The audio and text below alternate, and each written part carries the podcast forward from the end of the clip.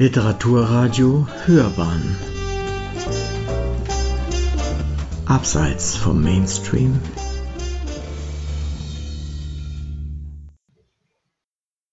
Zeichen und Zeiten. Ralf Rothmann Die Nacht unterm Schnee. Eine Rezension von Konstanze Mattes. Das Normale, das war das Grauen.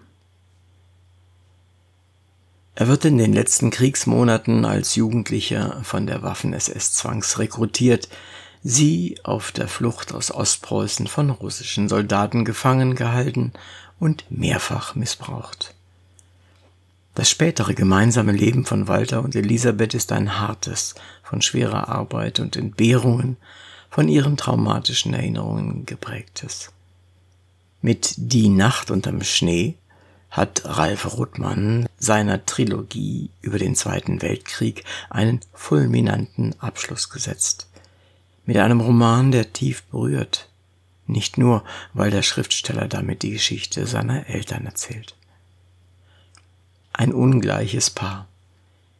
Dieser dritte Teil ist zugleich eine Wiederbegegnung mit vertrauten Figuren, mit Im Frühling sterben und Der Gott jenes Sommers, hat der Leser bereits Walter Urban, Luisa North sowie Elisabeth Ispana kennengelernt. Während der erste Teil an die Front führt, erzählt Band 2 von den Geschehnissen der letzten Kriegswochen auf einem norddeutschen Bauernhof. Standen Walter und Luisa im Mittelpunkt, wird nun auch die tragische Geschichte von Elisabeth geschildert – die 16-Jährige flieht aus Danzig vor den heranrückenden russischen Truppen, um schließlich von der Gewalt eingeholt zu werden. In stetiger Todesgefahr gelingt es ihr, in dieser Zeit der Grausamkeit zu überleben. Sie strandet auf einem norddeutschen Bauernhof, wird später von Luisas Vater für die Arbeit an einem Casino eingestellt. Sie und Walter werden ein Paar, ein ungleiches, das indes keine großen Gefühle füreinander empfindet. Elisabeth träumt von einem trubeligen, sorgenlosen Stadtleben.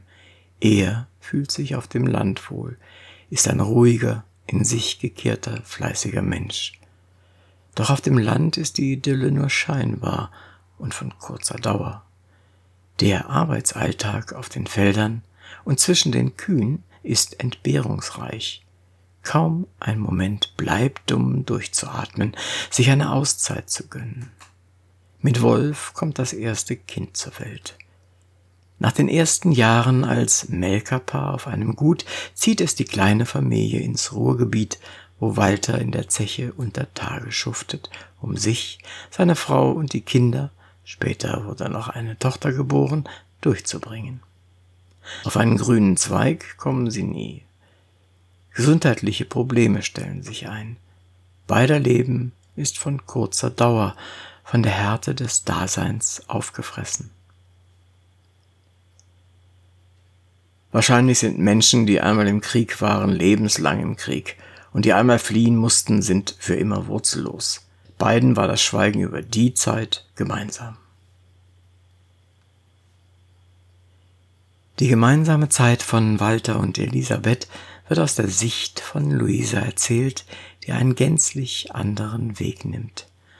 Schon als Kind von der Literatur geprägt, studiert sie Mauerblümchen und zugleich Vielleserin, Bibliothekswesen. Obgleich ihr Literaturprofessor ihr späterer Mann wird, schlägt ihr Herz lange Zeit für Walter. Gefühle, die nie vergehen werden und immer wieder diese eine Frage aufwerfen. Was wäre, wenn? Nie bricht der Kontakt zu den beiden ab. So wird Luisa zur Beobachterin eines Paares, das sich aneinander klammert. Doch auch Luisa, zwar eingetaucht in die Welt der Literatur und Sprache, die einen Gegenentwurf zum harten Leben ihrer Freunde bildet, kennt das Grauen des Krieges. Ihre Schwester gilt als vermisst, ihr späterer Mann war im KZ Neuengamme inhaftiert. Blick auf das Grauen. In diesen Erinnerungen an das gemeinsame Leben von Walter und Elisabeth mischt sich ein zweiter Handlungsstrang, in dem die Flucht Elisabeths im eisigen Winter 1945 geschildert wird. Mit diesem Rückgriff in die unmittelbare Kriegszeit spannt Rothmann den Bogen zwischen den Zeiten, zeigt auf, was die Ursachen waren für das spätere Trauma. Die Vergewaltigung und das Leid des jungen Mädchens wird in entsetzlichen, weil deutlichen Bildern geschildert. Da wird kein Filter über das Leid gespannt oder der erzählerische Blick abgewandt, um dem Leser das Grauen zu ersparen. Diese Flucht ins Vergnügen, diese Empfindungslosigkeit gegenüber ihrem Mann und die Kinder, die sie schlägt und in der Brutalität und Todesnähe, zu der später eine Todessehnsucht kommt, liegen die Ursachen für ihr Handeln. Diese Flucht ins Vergnügen, diese Empfindungslosigkeit gegenüber ihrem Mann und die Kinder, die sie schlägt, in der Brutalität und Todesnähe, zu der später eine Todessehnsucht kommt, liegen die Ursachen für ihr Handeln. Wie Rothmann mit bildhaften Szenen nah am Geschehen ist, ist er mit den Innenansichten nah an den Figuren. Es gibt kaum ein Entkommen aus dieser tragischen wie dramatischen und ein halbes Jahrhundert umspannenden Familiengeschichte und einer wahrhaftigen wie poetischen Sprache. Das Wort Liebe hatte man ihm womöglich ausgetrieben im Krieg, nicht aber den Atem für das Wort.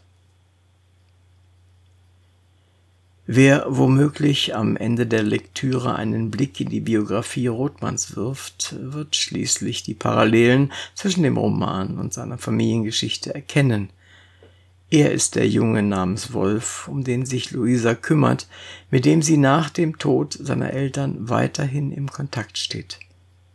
Ruttmann macht sich so zu einer Nebenfigur, lässt eine fiktive Heldin über seine Eltern erzählen. Nicht nur mit diesem Erzählen von realen Begebenheiten entstehen tiefe Emotionen.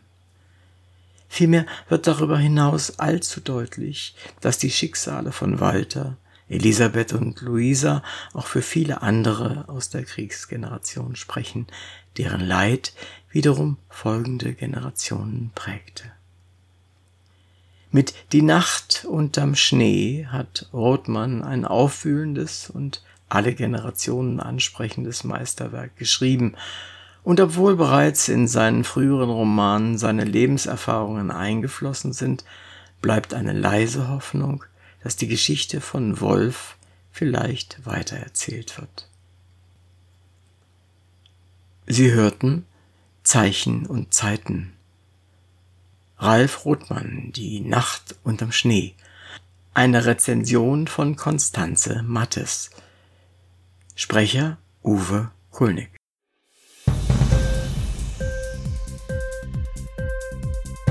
Hat dir die Sendung gefallen? Literatur pur, ja, das sind wir. Natürlich auch als Podcast. Hier kannst du unsere Podcasts hören. Anchor, Spotify, Apple Podcast, iTunes, Google Podcasts, radio.de und viele andere mehr.